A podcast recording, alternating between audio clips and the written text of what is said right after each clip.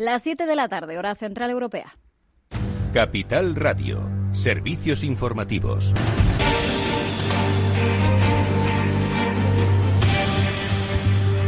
¿Qué tal? Muy buenas tardes. Seguimos eh, pendientes de si finalmente hay un acuerdo sobre la prórroga de los CERTE. Gobierno y agentes sociales siguen intentándolo, siguen reunidos después de que el encuentro de ayer terminase pasadas las 10 de la noche sin llegar a ningún acuerdo definitivo, aunque la ministra de Trabajo sí que ha anunciado hoy algunos ah, avances. Yolanda Díaz ha señalado que lo que sí se ha acordado es eh, elevar el llamado contador a cero. Pasa de 180 a 196 días. Se aplicaría durante todo 2021. También Díaz señalaba que se va a implantar una prestación para los trabajadores fijos discontinuos, sobre todo del sector turístico, por la falta de temporada este verano. También ha insistido en que la prestación asociada al ERTE se va a mantener en el 70% de la base reguladora, aunque transcurran seis meses. ¿Qué queda por cerrar ahora mismo? Pues qué sectores podrían seguir utilizando esta herramienta. Es uno de los principales escollos. Como les decimos, todavía sigue sin haber acuerdos. Si hubiese avances y se cerrase por fin algo definitivo, mañana se celebraría un Consejo de Ministros extraordinario. Y la situación sigue muy complicada en Madrid. El ministro de Sanidad, Salvador Illa, ha acudido hoy a una reunión para evaluar la situación epidemiológica en la comunidad, junto con la ministra de Política Territorial, Carolina Darías, y también ha estado presente el vicepresidente de esta región, Ignacio Aguado antes de la reunión, ella lanzaba esta alerta. Sí que no quiero dejar de decirles que vienen semanas duras en Madrid y que, por tanto, hay que actuar con determinación y para tomar el control de la pandemia en esta comunidad autónoma. Y en este, en este contexto nosotros vamos a formular nuestras recomendaciones. Pues eh, en ese contexto, esas recomendaciones que podrían pasar porque se pida el estado de alarma en toda la región eh, es lo que han venido eh, reclamando desde algunos sectores como comisiones obreras dentro de la Comunidad de Madrid porque señalaban desde el sindicato que así se podría aplicar la fase 1 o fase 2 dependiendo del municipio. Por ahora, la Fiscalía ha informado a favor de que el Tribunal Superior de Justicia de Madrid ratifique esas restricciones que ya se han aprobado por parte del Gobierno regional para intentar atajar la expansión de los contagios. Mañana viernes se espera que se anuncien más, que se extiendan desde esas 37 zonas iniciales, podrían ah, llegar a otras 16 eh, por ahora. Lo que sabemos es que la Comunidad de Madrid ha sumado 4.250 nuevos casos de coronavirus, 828 de ellos notificados en las últimas 24 horas. En toda España ya son 10.653 nuevos casos, los que está comunicando hoy el Ministerio de Sanidad y de ellos 3.471 eh, serían en las últimas 24 horas. España se acerca ya con más de 680.000 positivos a ser uno de los países más afectados por esta pandemia, ya como decimos cerca de los 700.000 casos eh, en nuestro país. Y la ministra de Asuntos eh, Económicos, Nadia Calviño, ha avisado de que el endeudamiento adicional de 100.000 millones de euros que prevé llevar a cabo el Tesoro para paliar la crisis del coronavirus podría suponer también un lastre para generaciones futuras si no se toman las medidas adecuadas y se aprovecha ese endeudamiento para invertir en futuro. Lo ha dicho en una jornada organizada por Save the Children. Dice que espera un amplio consenso social para que esas reformas e inversiones de los próximos años eh, den lugar a un entorno de mayor mayor igualdad y que también eh, pueda atajar la pobreza infantil. Mientras siguen llegando eh, recomendaciones eh, negativas, empeoramiento de previsiones para la economía española. La agencia de calificación crediticia S&P Global empeora por sexta vez consecutiva en 2020 sus perspectivas para España. Calcula que el PIB va a caer un 11,3% este año frente al descenso del 9,8% que preveía en el mes de junio. Barclays también prevé una importante caída para el PIB español del 10,7% este año. Calcula además la entidad eh, que en 2022 el eh, PIB estará un 1,6% por debajo de los niveles eh, pre-COVID. Es todo por ahora. Les dejamos ya con After Work de la mano de Eduardo Castillo mientras siguen informados en capitalradio.es.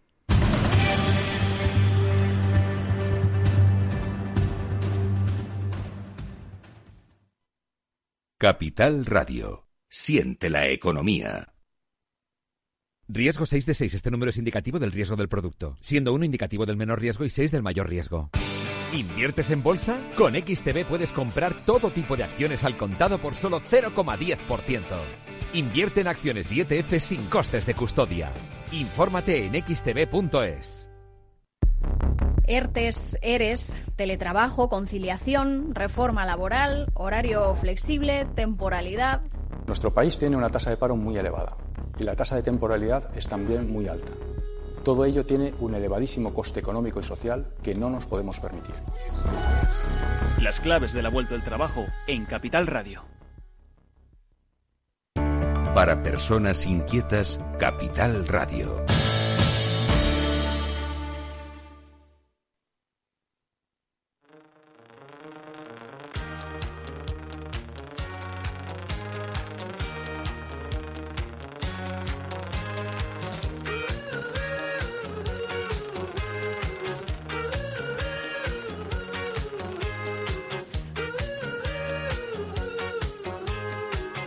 Después del trabajo, After Work, con Eduardo Castillo, Capital Radio.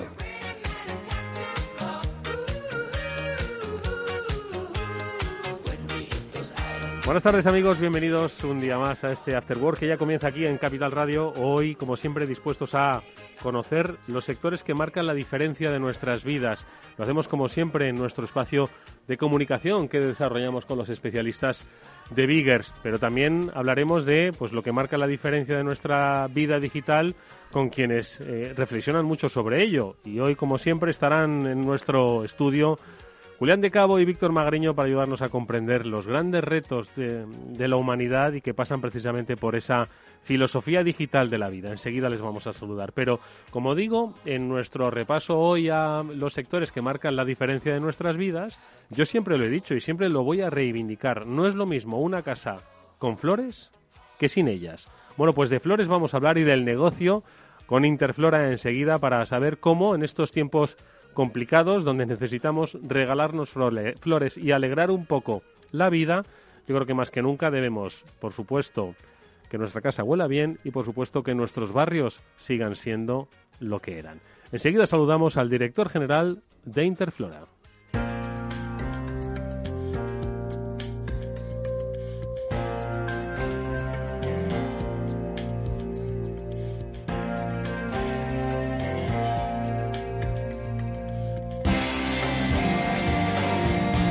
Bueno, pues son, eh, entiendo que muchas eh, las reflexiones eh, que se han hecho, en, iba a decir en estos últimos seis meses, en los últimos años. Una compañía como Interflora son pioneros en el desarrollo de la venta digital, pero también son aquellos que guardan las esencias de los barrios. Al final, las floristerías, las tiendas de barrio de proximidad dicen mucho de dónde vivimos, ¿no? Y en estos tiempos extraños en donde durante un tiempo no podíamos salir a las calles de nuestro barrio, pero sí podíamos comprar por Internet, pero ahora podemos y debemos reivindicar el negocio de barrio, pues nos encontramos de nuevo a Interflora. Eduardo González es su director general para España y Portugal. Eduardo, ¿qué tal? Muy buenas tardes.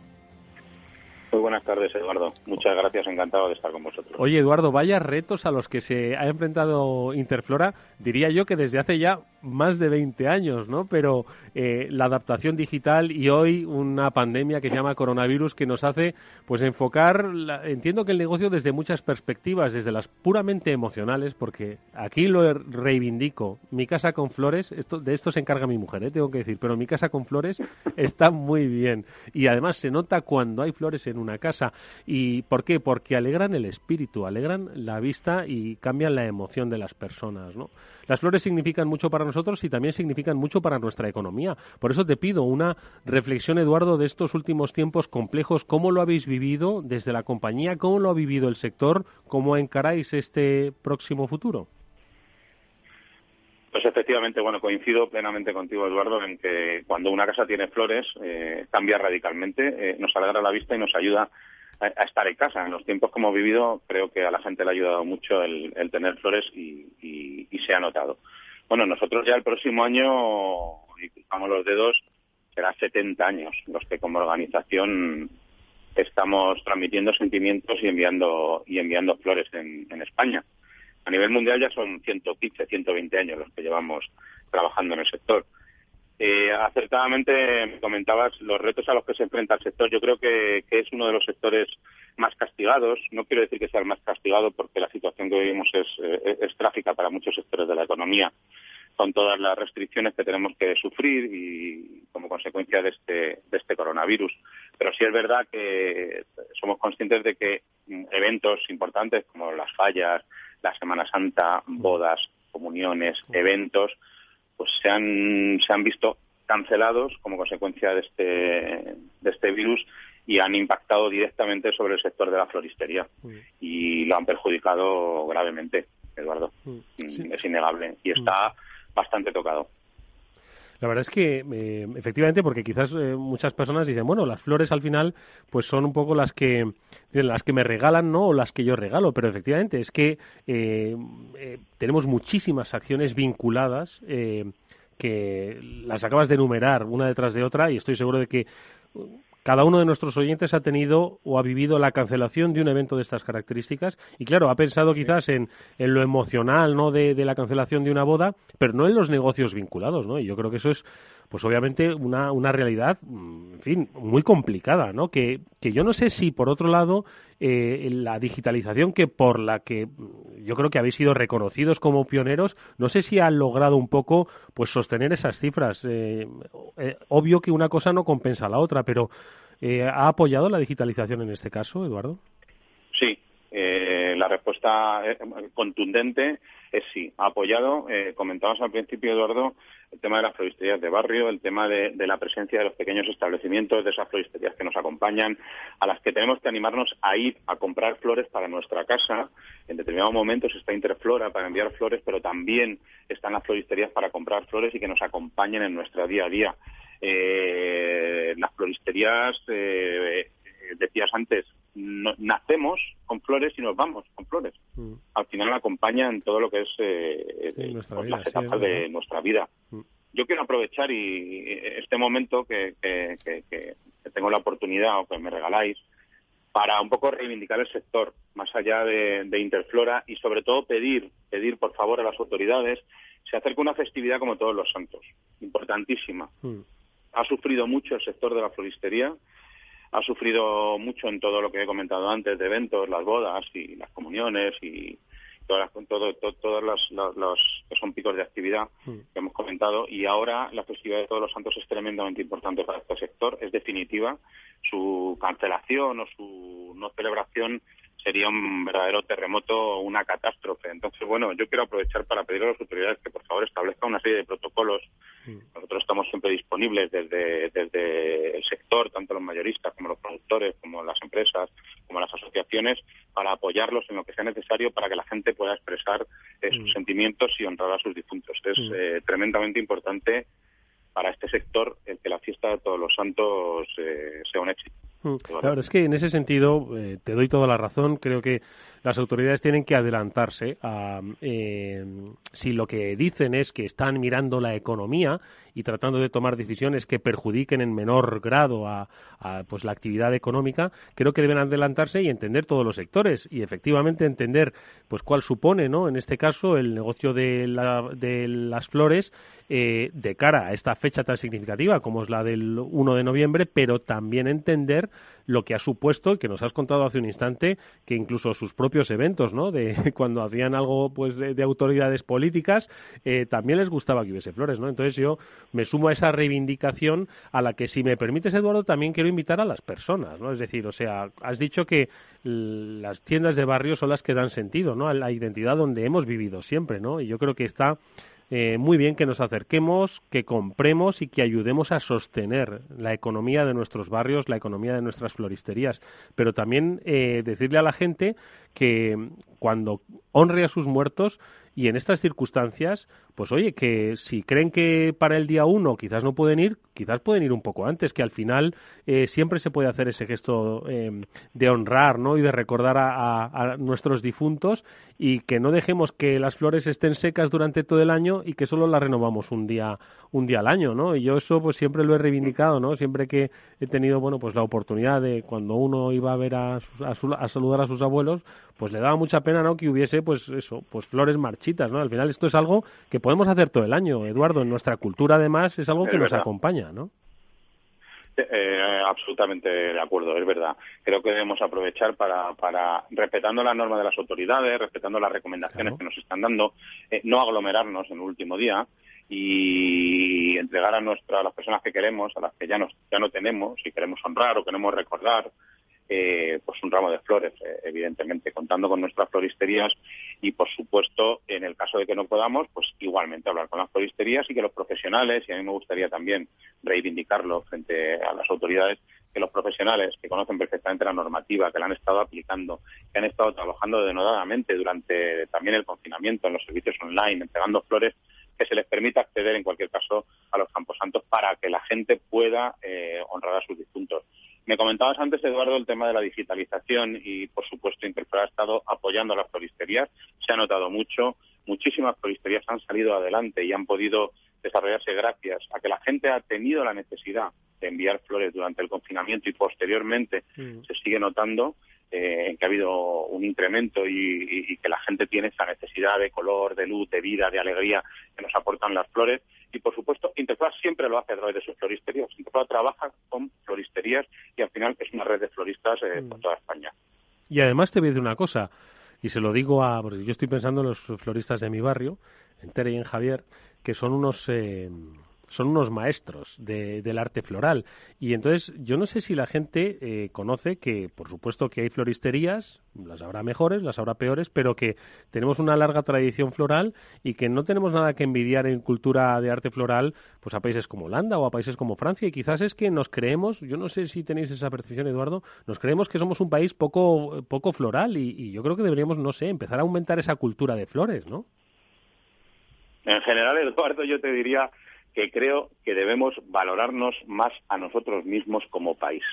Efectivamente, coincido de nuevo plenamente contigo. Tenemos una cultura floral importante, tenemos increíbles profesionales en el arte floral que han estado presentes y están presentes en las copas del mundo de arte floral que se celebran en las copas de Europa y, por supuesto, por supuesto que no tenemos nada que envidiar a, a otros países en formación.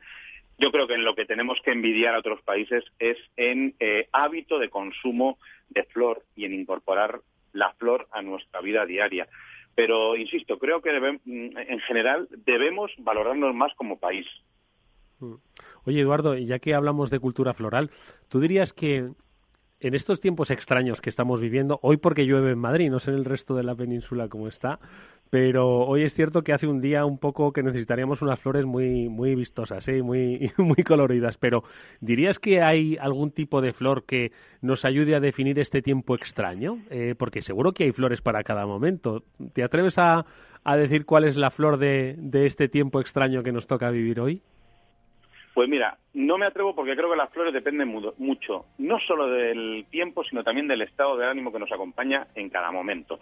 Yo creo que en un día como hoy, que es gris, quizá más que de flores hablaría de tonalidades eh, estamos en el otoño y a lo mejor quizá las tonalidades ocres nos llevan un poquito a la melancolía. Si tenemos un estado de ánimo en el que nos apetece esa melancolía o, tenemos, tenemos necesidad eh, de recordar, quizás esos tonos ocres eh, puedan ayudarnos. Pero si queremos un poquito de alegría, no me cabe ninguna duda que los naranjas, los rojos, esa gerbera, la rosa, el crisantemo nos ayudaría muchísimo a sobrellevar un día Madrid. Oye, yo es que estoy pensando que, mira, yo no sé qué es lo que nos va a pasar en Madrid. No sé si nos van a confinar o no nos van a confinar, pero lo que sí sé es que el color de una gerbera tiene muchísima más fuerza que cualquier confinamiento que nos impida salir a la calle. Deseemos que no vaya a suceder, pero ojo, que las flores están ahí para acompañarnos, para hacer la vida mucho más alegre. Como ha dicho nuestro invitado Eduardo González, director general de Interflora, las flores pensadlo, es que nos acompañan desde el día que nacemos hasta el día que nos bautizan, que nos casamos. Seguro que algún divorcio también ha habido celebración con flores, ¿eh? eso seguro. y el día que nos vamos. Y se nos recuerda. Así que pensemos cuál es la cultura floral que tenemos en nuestro país. Pensemos qué es lo que queremos hacer. Que las autoridades también sean conscientes de que es un importante sector, que es un sector que ha sufrido y mucho. No solo ha sufrido la hostelería, ojo, que es que parece que eh, pues parece que solo han sufrido los bares, ¿no? Y, no, no, no, no. los floristas han sufrido mucho, Eduardo. Bueno, pues que la gente, pues que la gente lo sepa y que entre todos, bueno, pues podamos contribuir a algo que, como decimos, pues forma parte de nuestra vida, forma parte de nuestros barrios. Os deseamos toda la suerte del mundo, lo reivindicaremos desde aquí. Poned flores en vuestra vida. Gracias, Eduardo González, director general de Interflora. Hasta muy pronto. Muchas gracias, Eduardo. Un saludo. Gracias. Un saludo.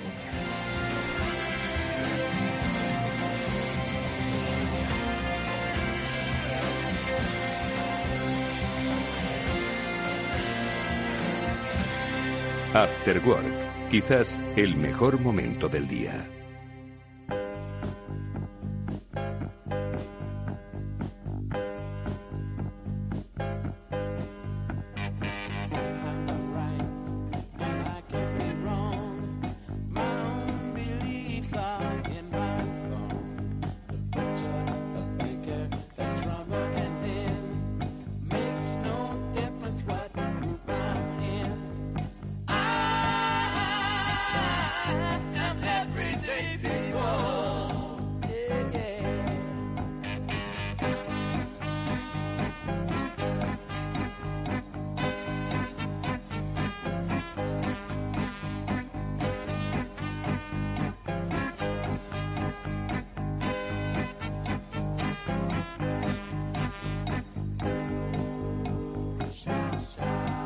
Bueno, pues con estos sonidos del alma saludamos ya a nuestros eh, invitados, a Víctor Bagriño y Julián de Cabo, que atentamente estaban escuchando las palabras de Eduardo González, el director general de Interflora. Y es que yo creo que ambos, muy digitales, por supuesto, pero también de flores. ¿Sois de flores? Julián, ¿qué tal? Muy buenas tardes. Buenas tardes, Eduardo. Pues pregúntale a Flores Pili, que es la floristería del barrio. Sí, ¿no? sí, es que las flores marcan la diferencia. Yo, de verdad que lo que decía antes, Digo, es que este capítulo es de mi mujer, es cierto, ¿eh? porque ella es la que se, se encarga de, poner flores. Primero porque tiene mejor gusto y segundo, segundo porque se acuerda. Pero de verdad que cuando entras en casa y ves flores, dices, ¿qué, ¿qué, diferencia? Es que cambia. Yo tengo la suerte de que mi mujer cuida, cuida la terraza y en la terraza hay muchas flores, gracias a Dios. ¿Y tú, Víctor Magariño, buenas tardes? Hola, ¿qué tal? ¿Eres, ¿Eres florero o no? Pues eh, poco, poco. Y, y, además mi mujer me lo echa en cara. Hombre. Eh, me lo echa en cara, sí. muy Alguna vez, alguna vez le habré regalado flores, pero pocas. Y efectivamente también coincido con Julián en que es el capítulo que se encarga, se encarga ella. Y tenemos, bueno, eh, la casa florida. Afortunadamente nosotros tenemos un jardín muy grande donde hay muchas flores y árboles y de todo. Entonces, bueno, una cosa compensa la otra. De todas formas, fíjate, es que vamos demasiado rápido y es demasiado virulento ¿no? el impacto de la, de la crisis del coronavirus. Pero efectivamente es que yo ni, ni me había parado a pensar, hasta que nos lo ha dicho nuestro invitado, en la cantidad de actos, eventos que todos llevan flores, porque oye, acompañan, que mm, porque claro, al final un evento online se ha podido más o menos recuperar, incluso la gente, pues como quien dice, hasta le, le empieza a gustar esto del evento, del evento online, ¿no? Pero claro, las, las empresas de catering, las empresas de floristas, es que no se nos olvide el impacto ¿no? en muchos sectores, que es... Y sectores que tienen una inercia que no puedes parar porque es una inercia biológica, además, ¿no? Mm. Sí, yo, yo tuve un buen amigo que estuvo en el negocio de las flores de importación, las traía de, de Ecuador y casi pierde la vida el hombre porque se puso muy malito porque eran unos niveles de estrés un poco con lo que estáis diciendo no tremendos no porque había tenía que ir al aeropuerto todos los días porque claro venían voladas de, Ecuador. Y mm, bueno aquello le generó muchísimo estrés porque no sé podía tenía mucho riesgo mucho eh, y, y le dio un jamacuco y casi se va para otro barrio y lo tuvo que dejar el negocio de importación de flores y ahora partes se hacen aquí, pero partes, eh, bueno, una buena parte probablemente se, se desestiona al final. pocas cosas más perecederas que una flor, ¿no? Que una flor cortada, sobre todo. Lo que yo he leído últimamente, que yo pensaba que, bueno, igual no es un negocio, claro, obviamente no es un negocio, que la parte de fake, la parte de flores fake, no sé cómo llamarlo, Flores de plástico, básicamente. El otro día leí que la, la, la, traducción de fake en español es chungo. Hay que decir chungo. Ya no ya son fake news, son chungo news. sí, sí, me gustó, me gustó. ¿Habría pues algún medio que merecería llamarse el chungo news? Hay, hay, algunos medios que son verdaderamente chungos. Sí, sí, sí. bueno, pues las flores que no son flores, pues creo que les está yendo muy bien. Creo que porque con todo lo de la casa... Pero no me extraña, no me extraña. Que en la sociedad a la que nos dirigimos triunfen las flores de plástico que no huelen. O no, seguro que tienen un flus flus, ¿no? Que, que haría que pareciese. Nos dirigimos hacia una sociedad, decía, líquida, una sociedad de plástico, en todos los sentidos. Pensamiento de plástico. Plástico, que es una palabra prohibida, además. Con lo cual más vale que la hagamos de tela o de cartón o de... Oye, ahora eh, ha dicho China hoy que van a ser carbon neutral para el año 2000... 2181. No, creo que iban a seguir sumando emisiones hasta 2030 y a partir del 2060. Creo que esta era la fecha. Que van a ser carbon neutral. China, eh, cuidado, ojo al dato. Porque se van muriendo chinos y no se reponen con chinos nuevos. Tiene poco... Se van a quedar la mitad de población. Obedece a un plan, todo obedece a un plan. Ah, mira, precisamente. Eh, estaba comentando con, con Eduardo al entrar que un muy buen amigo mío es Jaime Jaraiz, el presidente de LG, y el otro día me lo, me lo encontré eh, de compras en haciendo grocery shopping.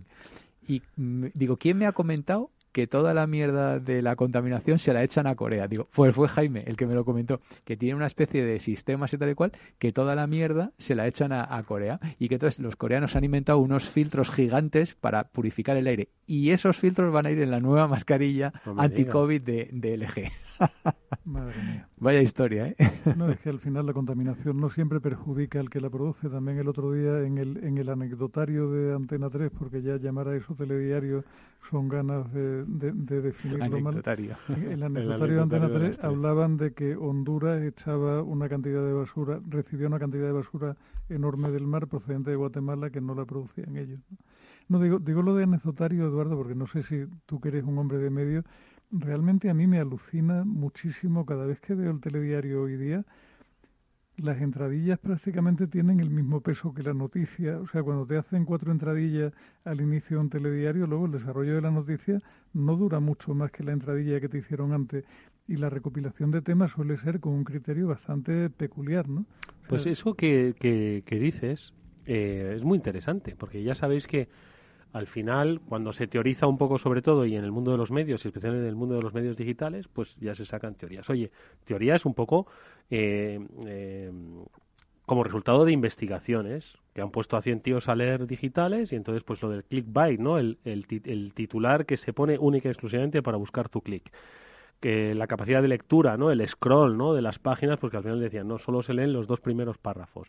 Al final el ojo de tendencia natural va hacia la izquierda, ¿no? Bueno, pues yo creo que esa tendencia de leer por encima del titular y los dos primeros párrafos sin llegar a profundizar en la información, pues es un poco las que está adoptando la televisión, que por otro lado la televisión es eso. La televisión tampoco te puede ofrecer muchísima más profundización, eh, porque que, mm, tiempo no hay y capacidad tampoco. Me resulta llamativo en concreto en, Antena 3, que suele ser el fuente, o sea, la fuente básica de telediarios en casa, la diferencia grande que hay entre el de mediodía y el de por la noche, donde por la noche se suele hacer bastante más análisis, algo más sosegado, algo más tranquilo, y el de mediodía es una especie de anecdotario variopinto donde te vuelven completamente majareta y al final terminas por dedicarte a comer tranquilamente e ignorar felizmente el telediario. Yo creo que lo hacen para que no le hagamos ni puñetero caso, en realidad.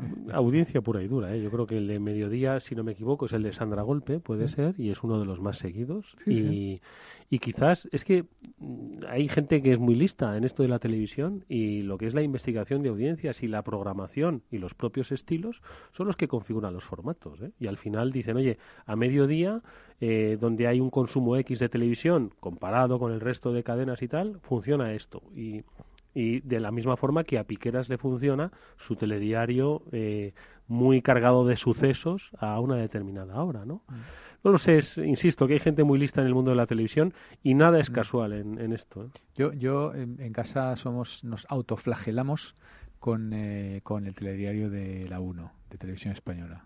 Es una especie de flagelación colectiva. Es, es, es, una especie. exactamente. Hay, hay, flagelación colectiva. Voy a ver si hay algún estudio, que seguro que lo hay sociológico, de que a, muchas personas no solo siguen los medios porque eh, que saben que editorialmente son más afines porque le van a contar lo que él quiere escuchar, pero que también hay una creencia a escuchar eh, a, vamos, sí, a encabronarse, que me digan lo, que me perdonen los oyentes, escuchando a aquel que es eh, contrario, ¿no? Un poco a su a su línea editorial y, y, es como una especie como de droga y conozco muchas personas, ¿no? Que, que leen una publicación para decir, pero bueno, estos están están, pero mira lo que están diciendo estos, ¿no? Entonces yo creo que tiene que haber un estudio sociológico sobre eso, ¿eh? Sí, eh, yo lo que lo que hago para compensar es eh, que más que compensar es para enterarme de realmente lo que pasa. Cuando hay algo que no me cuadra, que es todo, o casi todo del telediario, voy a Twitter. Entonces digo, a ver, ¿esto qué dice Twitter?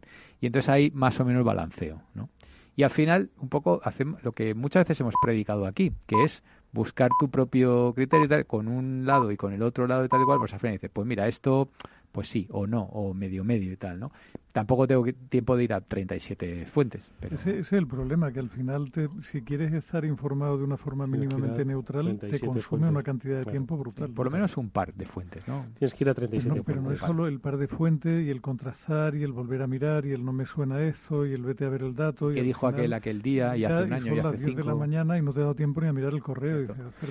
Y, y, eso, estamos hablando, ojo, de una información de carácter textual. Cuando de repente te viene un vídeo que dicen, mira la paliza que le han dado a este tipo. Y de repente ves como pues un policía le da una paliza a uno y dices, madre mía, qué violencia policial. Mm. Y el minuto anterior al vídeo estaba el otro dándole la paliza al policía, ¿no? Entonces, mm. pero como no tienes tú esa capacidad, ¿no? Primero de acceder a determinada información y segundo de ese consumo rápido, pues tenemos eso, la sociedad que tenemos. Chungo news. Chungo, En fin.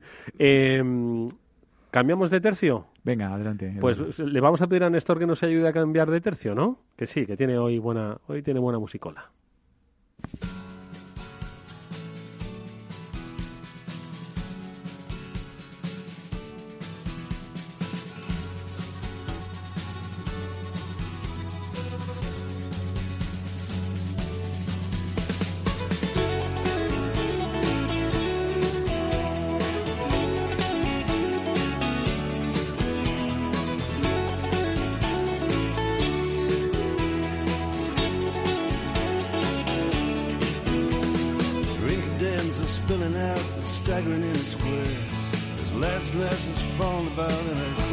Dudas en la mesa sobre si se trataba de Dire Straits o de Mark Knopfler, eh, pero bueno, que lo sabe Julián. Lo ha descubierto Víctor, pero lo sabía Julián desde, desde, el primer acorde.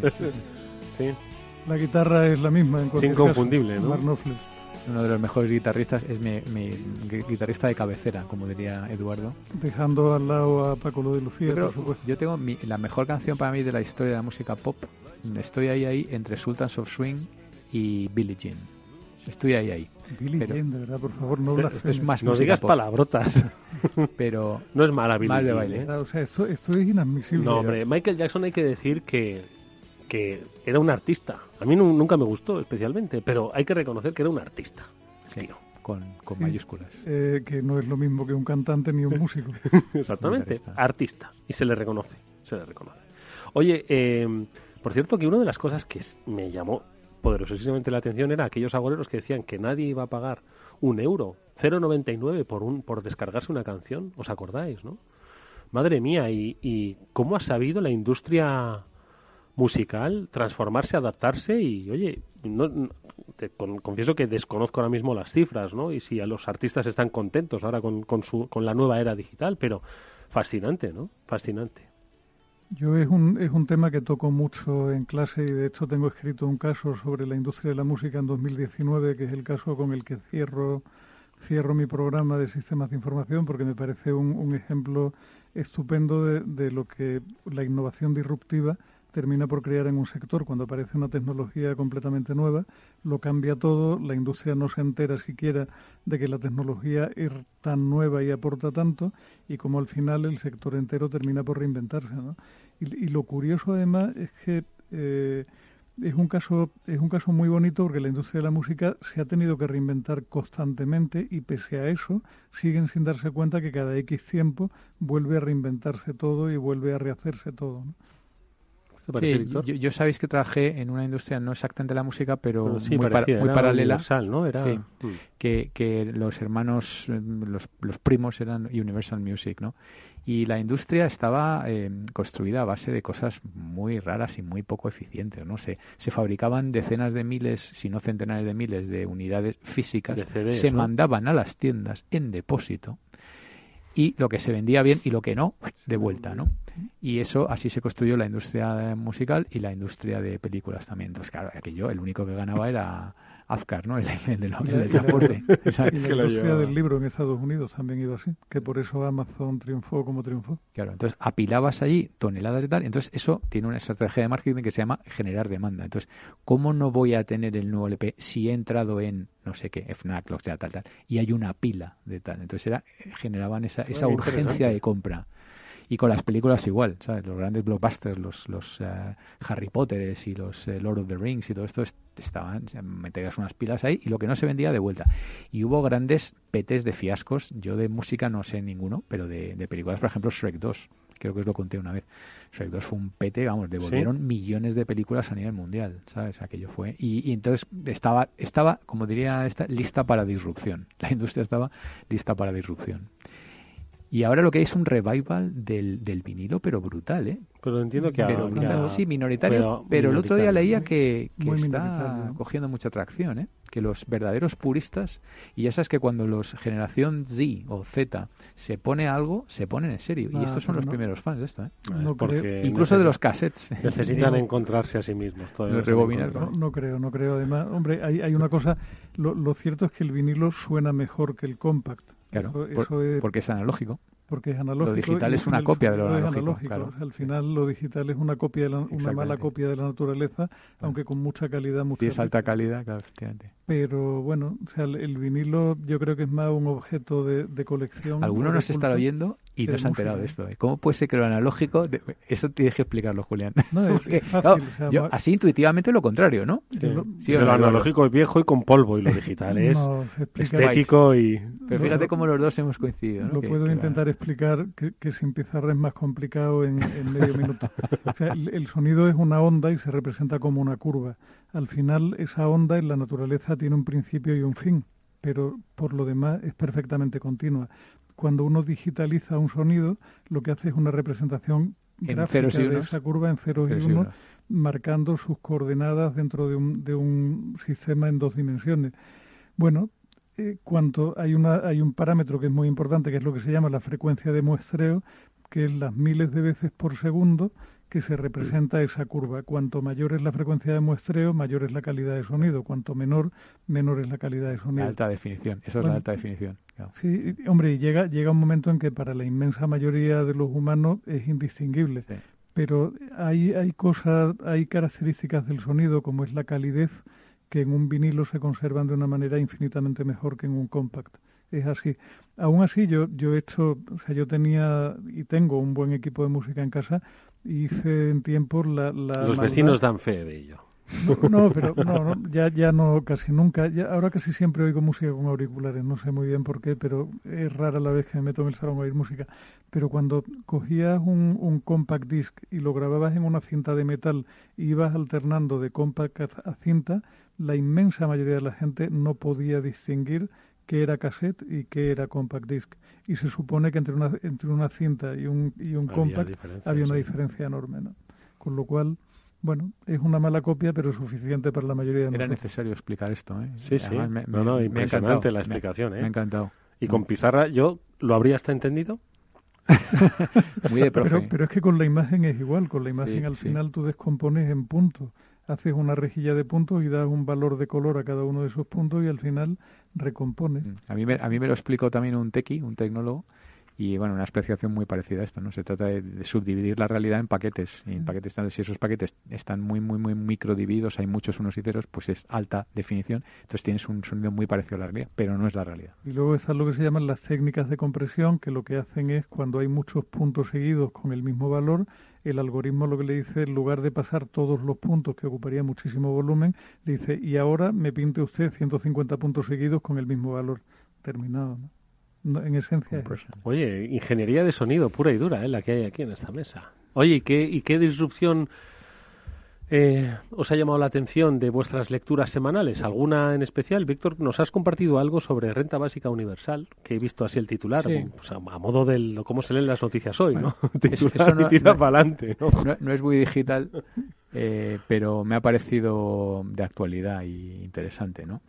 Eh, podemos tirar por ahí o podemos tirar poco más digital. Lo que a mí me gusta lo, digital. Lo que tú decidas. A mí me gusta lo digital. Yo, si, si quieres que le pegue un cambiazo terrible a lo de la renta básica, ha salido esta semana y, tiene pinta de que va a marcar durante un tiempo ese, ese mercado la nueva cámara de acción de GoPro, que es la GoPro Hero Black 9, que la verdad es que incorpora, incorpora cosas bastante curiosas. Es muy llamativo ver cómo en un espacio tan chiquito consiguen la calidad de imagen que consigue. O sea, ese, ese cacharrito que es poco mayor que, vamos, es más pequeñito que un paquete de tabaco en superficie, te graba ya a 5K, que es la resolución que da la pantalla de los Mac más grandes. O sea, 5K, para que los oyentes lo sepan, supone como un 25 o un 30% más de imagen que 4K, que ya es una definición brutal. Jolín.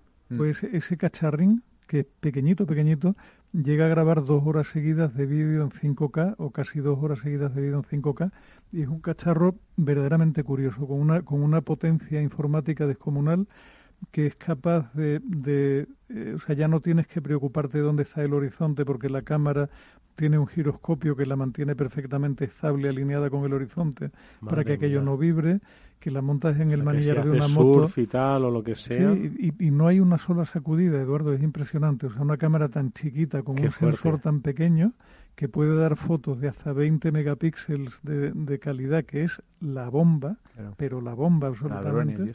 Sí, sí y, en un paquete muy chiquito con otra característica curiosa que empieza a ser tendencia en casi todos los que producen chirimbolos variados, y es que te intentan vender un servicio junto con ella, que en este caso te lo van a regalar durante un año, pero que intentan pillarte, claro, o sea, el servicio tiene una pinta muy interesante, pero muy, muy, digamos, de los que te atrapan, porque te da la capacidad de subir todo tu material a la nube para que no tengas que almacenarlo en casa, y cuando lleves un año de grabaciones subida a la nube, a ver quién es el guapo. que se lo baja todo o que empieza a pagar. Yo me lo descargo y me borro. Oye, y GoPro me ha llamado siempre la atención, ¿no? Eh, porque además en, en mercado siempre ha estado, pues, eh, penalizada, pero también premiada. No se sabía, tenía, pues, eh, sus sube y bajas, ¿no? y no sé, me ha llamado siempre la atención como compañía, ¿no? ¿Qué os ha parecido a vosotros? a mí como compañía me resulta una compañía interesante. A ver, es una compañía que, que, si tú miras la evolución bursátil llegó a estar cerca de 80-90 euros la acción, que es una barbaridad, y lleva mucho tiempo bastante plana en los 4 o 5, una cosa así, porque al final el mercado que tiene tiene el tamaño que tiene, no, no va mucho más allá. Pero lo que sí han hecho bien hasta ahora, y a mí me resulta llamativo, es eh, batir a la competencia china de cámara de acción barata que, que fabrican como rosquilla y con características sobre el papel no mucho peores que las de GoPro y sin embargo GoPro aguanta bastante razonablemente el tirón. ¿no? Hombre, eh, como cualquier fabricante de hardware eh, tiene sus desafíos, ¿no? Porque el hardware es relativamente fácilmente replicable. ¿eh? Y ya sé que eso estoy hablando con dos de Apple y tal, eso hay que dejarlo tal.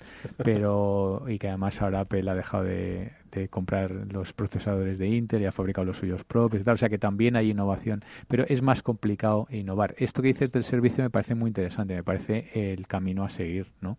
Que es donde están todos. A todo el mundo lo que quiere es vender servicios, que es lo que te están vendiendo las Apple, Apple la semana pasada que te está vendiendo. Claro. Servicios en la nube, ojo, ¿no?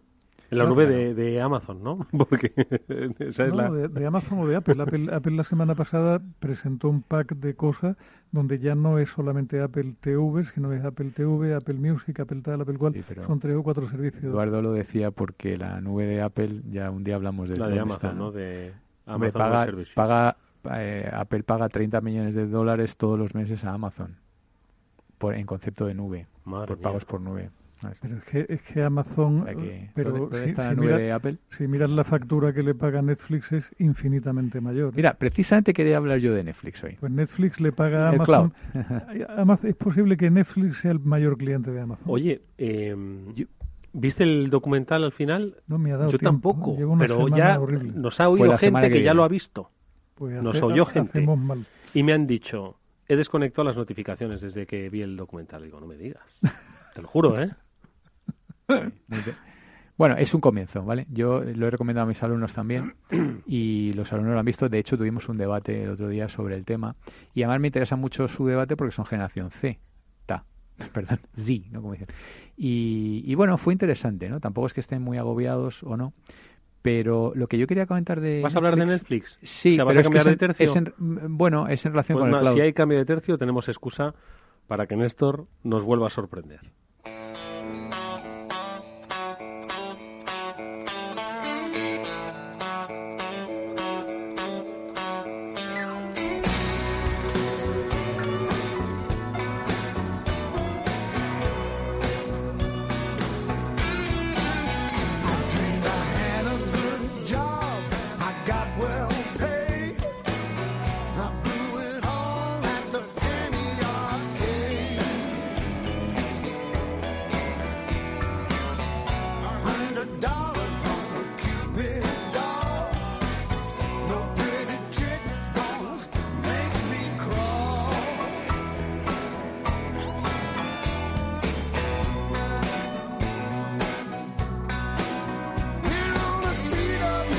Efectivamente, eh, Néstor nos ha sorprendido. No hemos sido capaces de acertar que son Eric Clapton y B.B. King. B.B. King. Madre mía. ¿eh? Que Néstor, como dirían, Está muy eh, fino hoy. es de pico fino. Sí, sí. Es de pico fino. Delicatessen detrás de otro. Oye, pues, ¿qué hacemos con Clapton, B.B. King y Netflix? ¿Qué es lo que Pues ha yo, pasado? yo hubiera preferido a, a- a- a Clapton con George Harrison Oh, tocando el Wild My Guitar Gently Whips, que suena fantástica, tocada por los dos. Lo está apuntando, lo está apuntando. Otro, otro muy bueno. A ver, Netflix. Pues, eh, a ver, yo lo que ver, quería hoy traer es un poco de estas leyendas urbanas que me- siempre a mí me, me encanta desmontarlas, ¿no? Entonces, yo estoy convencido que si ahora pregunto a la ¿Sabes audiencia... cuál me ha, desmontado, me ha desmontado hoy un gasolinero? ¿Habéis oído la leyenda urbana que el simbolito de la gasolina que está ahí en el... En el Está en el lado que está. sí. Exactamente, en el, pa- en el, en el panel, ¿no? Del, del Yo velocímetro no lo he y visto en mi coche, pero... Bueno, pues está el simbolito de la gasolina. Y ese simbolito tiene una manguerita, ¿no? Esa manguerita puede estar a la derecha o a la O izquierda, izquierda. ¿no? Entonces, el- el- la leyenda urbana dice que si está a la derecha, el depósito de tu coche está a la derecha. Y También si- hablaban del triángulo que, que marcaba el full. Y no es verdad. No, porque hoy estaba con un coche y, y me he puesto en el lado equivocado, guiándome por el simbolito. Así que leyenda urbana ya, na- ya no, no, no, es una leyenda urbana, es falsa. sí. Pues, pues vamos a por otra leyenda urbana digital. ¿eh? Si, si yo pregunto a la audiencia o a vosotros, ¿por qué Netflix es una de las empresas más sexys del panorama actual? ¿Por qué vale, no sé, 80, 90, o sea, muchos miles de millones? ¿Y, y por qué, por ejemplo, en lo que va de año ha subido un cuarenta y tantos por ciento en bolsa? Pero bueno, qui- quitando esto último, que es más coyuntural, po- po- ¿por, qué? O sea, ¿cuál es el secreto de Netflix? El marketing. Eh, A, las pelis. B, eh, los algoritmos de recomendación. C, alguna otra. Una otra es conseguir que hablen de ti permanentemente. Mm, Yo creo que estaría en C y son los algoritmos que hacen cre- que hacen identificar el modo del, o sea, digamos el contenido que tienes que crear a continuación. Bueno, es, es yo creo... eh, O sea, es las que- series que van a producir o qué. Sí, ellos tienen mucho de producción propia y la, y la producción propia viene viene marcada por lo que aprenden del cliente eh, con base en las visualizaciones de series anteriores. Pues fíjate, este Julián, que es, es correcto, eh, pero hay otra cosa más. La mía también, hombre. Eh, la, la tuya... De hecho, el marketing, el pelas, marketing, que que, hablen de ti. Claro, como buen comunicador que eres, sí, está claro. Eh, es, yo eso durante muchos años he estado hablando de esto, ¿no? De los algoritmos predictivos, contaba la anécdota de House of Cards, e- etcétera, etcétera, ¿no? Pero me he dado cuenta de que preparando mi curso de Cloud Computing, resulta que, como ha dicho también Eduardo, es uno de los principales clientes de, de Amazon Web Services, que lo habéis dicho vosotros. Y claro, estos tíos tienen unos sistemas, o sea, son super cloud savvy, super sabios en el cloud. Y tienen un, están utilizando una plataforma de Content Delivery Network, un CDN, que se llama eh, CloudFront, que es mm, 100% de, de Amazon. Y luego tienen otra cosita que se llama Elastic Cache, que es una especie de base de datos en memoria. Y eso, o sea, es decir, que Netflix te recomiende las series y que Netflix sea capaz de desarrollar contenido tal y cual, eso mola pero que cuando tú le das al botón en un segundo cargue la peli, a que también mola. Y que cuando paras y das para atrás se vuelve a recuperar donde está y que al día siguiente sabe en qué minuto lo dejaste y, inmediatamente conecta y cuando te vas al baño lo paras y tal. Eso mola más, ¿verdad? Pues eso es CloudFront y Elastic Y esto es una arquitectura distribuida en el cloud. Y esto mm. es probablemente, porque, a ver, eh, algoritmos predictivos y tal, pues también los puede tener HBO, también los puede, y probablemente fue parte del éxito inicial de Netflix. Pero hoy en día la ventaja diferencial está en las arquitecturas, en, las arquitecturas cloud. Fíjate tú. Lo que a mí me llama la atención, y, y yo no, no sé si hago una predicción errónea o no, pero supongo que si no se vuelven completamente locos, en dos, tres años tendrían que estar desarrollando su propio sistema cloud. Sí, como hizo Amazon con dependencias altas. Sí, porque, porque al final supone para ello una, una parte tan importante de su, de su éxito por un lado y de sus costes de mantenimiento por otro lado que tendría y tienen volumen más que suficiente para poder gestionarlo ellos. ¿Y por qué la gente no crea su cloud? Es decir, que han tenido ya tiempo, ¿no? Eh, bueno, es lo que, o sea, Amazon Cloud nace de eso. Amazon se encuentra con que no tenía Capacidad, ¿no? No, no, es una historia súper curiosa. Amazon no tenía centros de, de datos redundantes y les daba pánico entrar en colapso completo y toda su arquitectura en la web, toda su arquitectura cloud la desarrollan inicialmente para, para estar seguros de que su negocio no se va a caer. Cuando ya la tienen desarrollada, alguien dice, oye, si esto funciona tan bien para nosotros, que tenemos un volumen enorme, ¿por qué no, se lo alquilamos a otra gente que tiene problemas parecidos? Me ha hecho gracia, Eduardo, ¿y por qué la gente no se construye su propio cloud? Eso ha sido muy bueno, muy muy divertido. Que hagan lo pues, que hizo Amazon. ¿Cuánto se dejó para hacer ¿Cuáles son los proveedores de cloud globales de referencia del mundo? Uno es obviamente Amazon Web Services, el otro es Microsoft Azure, ¿qué más? El otro es, el tercero es Google Cloud Platform y IBM hace alguna cosa por ahí. IBM, IBM tiene un cloud potente, según ellos tienen 10 de los 10 bancos más grandes del mundo, 8 de los grandes retailers, 8 de los 10 más grandes insurance company, o sea, y Oracle, macho. Oracle tiene un cloud, pero muy potente, y le están dando mucha caña al, al tema del cloud. Bueno, entonces, pero, Netflix es lo que dices tú, ¿no? No le va a compensar seguir pagando el pastizal, que igual lo que necesita es una propia. Tienes un riesgo, tienes un riesgo al tenerlo todo eh, concentrado, pero ya esto está todo inventado. Entonces ahora existe el multi-cloud o el multi-cloud híbrido. Y hay compañías, como ejemplo, como Red Hat, propiedad de IBM, que hacen una plataforma para que tú puedas tener tus datos, tus aplicaciones distribuidas en multitud de clouds y tengas solamente una interfaz que puedes controlar todo. Y por ahí es por donde va Claro, siempre que no seas una empresa pequeñita, si es una empresa todo grande. esto se va a poner boca abajo por culpa de una sentencia del Tribunal Europeo de Justicia del mes de julio, donde anula, eh, no me acuerdo cómo se llama, la normativa europea que sustituyó a Data Transfer Privilege, Safe Harbor, algo así, ah, está anulada por esa sentencia. Hay ya un primer bollo montado serio en Irlanda que le está diciendo a Facebook que nasty de plasti a llevarse los datos de los irlandeses fuera de Irlanda. Tranquilos porque tenemos un, un data center en proceso en Zaragoza de Amazon. Sí, bueno, están construyendo con tres zonas de disponibilidad en diferentes planos tectónicos y de inundación y tal. Una maravilla, está en Zaragoza, pero vamos, un saludo para los para los, baños. Pero no, de verdad, va, a traer un montón de puestos de trabajo y tal. Y... No, lo que va a traer va a ser, ese en concreto traerá muchos puestos de trabajo, esa sentencia o esto, no sé, lo que va a traer son muchos dolores de cabeza, muchos, muchos. ¿eh? O sea que entonces la, la, vida, el futuro de la vida es almacenamiento e inmediatez, ¿no? Eso es el, éxito. almacenamiento e inmediatez. Sí, porque fíjate, ¿qué, aplicaciones están? que Una que le gusta mucho a, Julián, que es el tema del gaming. Mm. Cloud gaming, eso eso es CloudFront y Elasticache también. Eh, y, y, y, latencia muy, muy, muy baja de menos de 10 milisegundos, porque ir a un, a un data center en, en Irlanda o en Estados Unidos son entre 21 y 24 milisegundos. En cambio, si, si tienes el data center a pocos kilómetros, tienes 10 milisegundos. Y eso hace que puedas hacer realidad aumentada, realidad virtual, videojuegos. Con 10 milisegundos, 20 milisegundos, mata a cualquiera con una suavidad enorme. Madre mía. Y también podemos extender esto que hemos hablado de Netflix, por ejemplo, a otra compañía muy sexy que es Tesla.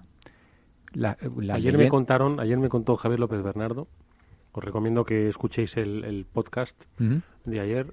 No sé si conocíais la empresa Nicola, que hacía autobuses, un poco que venía a ser como autobuses, perdón, camiones. Una empresa chunga parece ser. chunga de cuidado, que han hecho un informe, ¿no? Los de Hindenburg, no sé, no, recuerdo cómo era, que le han puesto, madre mía, poco menos que una estafa Ponzi, ¿sabes? Y que el camión que presentaron eh, frente a inversores y frente a listas, pues que era de cartón piedra que ni, y que ni arrancaba, ¿eh? Bueno, chunga, chunga, ¿eh? Pero bueno, que no tiene nada que ver con Tesla, ¿eh? Ojo, pero que esto es... de, Tesla, ha venido a la mente. Tesla ha habido, ha habido una noticia, más que una noticia, un análisis muy bueno esta semana de un tipo que, que creo que he recomendado en alguna ocasión, que se llama Robert X. Cringeli, que es un tipo verdaderamente curioso, que fue despedido dos veces por Steve Jobs, lo cual él lleva como... ¿Dos veces? Dos veces, dos veces. lo despidió dos veces Steve Jobs y a pesar de eso tenía buena relación con él. Y ese tipo decía que, que en su opinión, y es un analista que a mí me parece que es de lo más solvente, de los que tienen una visión más de largo plazo en Silicon Valley, decía que en su opinión Tesla había ganado ya la batalla de la conducción autónoma porque está haciendo algo enormemente inteligente que ya ha preguntado a Tesla y no le han respondido todavía y no creo que le vayan a responder, que es que su coche está constantemente procesando las carreteras y las reacciones de los conductores a las carreteras en tiempo real, con lo cual, en lugar de trabajar para el desarrollo de la conducción autónoma sobre simulaciones, que es el esquema que sigue Google, lo hacen sobre la realidad, contrastando lo que sucedió en realidad versus lo que debió haber sucedido y tal, y que el coche, como además está conectado permanentemente con la central de Tesla, todas las noches manda informe a Tesla explicando... Ahora los miles de Teslas que ya hay circulando por todas las carreteras son eh, ordenadores... Eh, son terminales de captura de datos. Esponjas, Son esponjas que le, que le prestan a Tesla las situaciones más curiosas a las que un conductor ha tenido que reaccionar para que Tesla aprenda sobre ellas. Exacto. Y eso es un poco, de, bueno, de, los que, de lo que os quería hablar. decir, pues, la, mayoría... Pues dos minutos quedan para esto último que nos pone Néstor.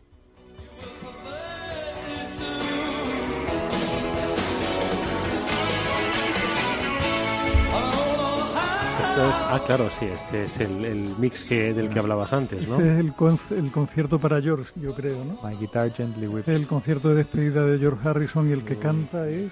Eh, ¿Es George Harrison? ¿Sí? Sí, sí. Sí, pues es que hay una versión preciosa que es el concierto para George, que fue el que dieron como homenaje cuando murió Harrison. Sí, sale McCartney, dice sí. Majete, ¿qué majete era George Harrison? No les hace falta el clown ni el Edge ni ¿Qué te pasaba con Tesla? No, que, que efectivamente es lo que dice Julián, que mucha gente, la leyenda urbana es que Tesla vale lo que vale porque hace coches eh, eléctricos y porque el mercado descuenta y tal. Eh, tiene un valor de capitalización bursátil de 280 mil dólares por cada coche fabricado, mientras que el resto están en 28, cuando es lo contrario. Y eso que dice Julián es estrictamente cierto, pero claro, todo eso sobre qué corre? Sobre aplicaciones descentralizadas que están conectadas en entornos Edge que al final van al cloud tal y cual.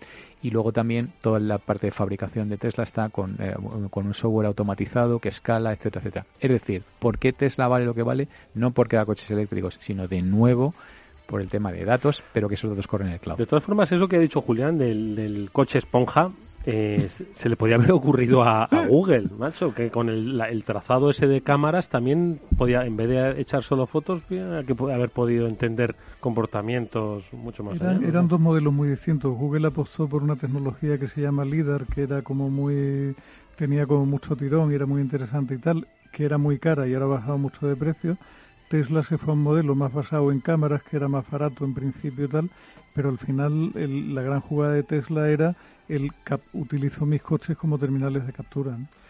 Interesantísimos los temas que, como siempre, Víctor Magariño y Julián de Cabo nos han traído a esta mesa, hoy amenizados con esa fantástica tecla, la de Néstor Betancor. Nos despedimos, amigos, hasta el próximo lunes, que tendremos, ojo, especial Threat Intelligence de ciberseguridad. Os lo contaremos en redes, seguidlas, las de Capital Radio. Hasta entonces, adiós.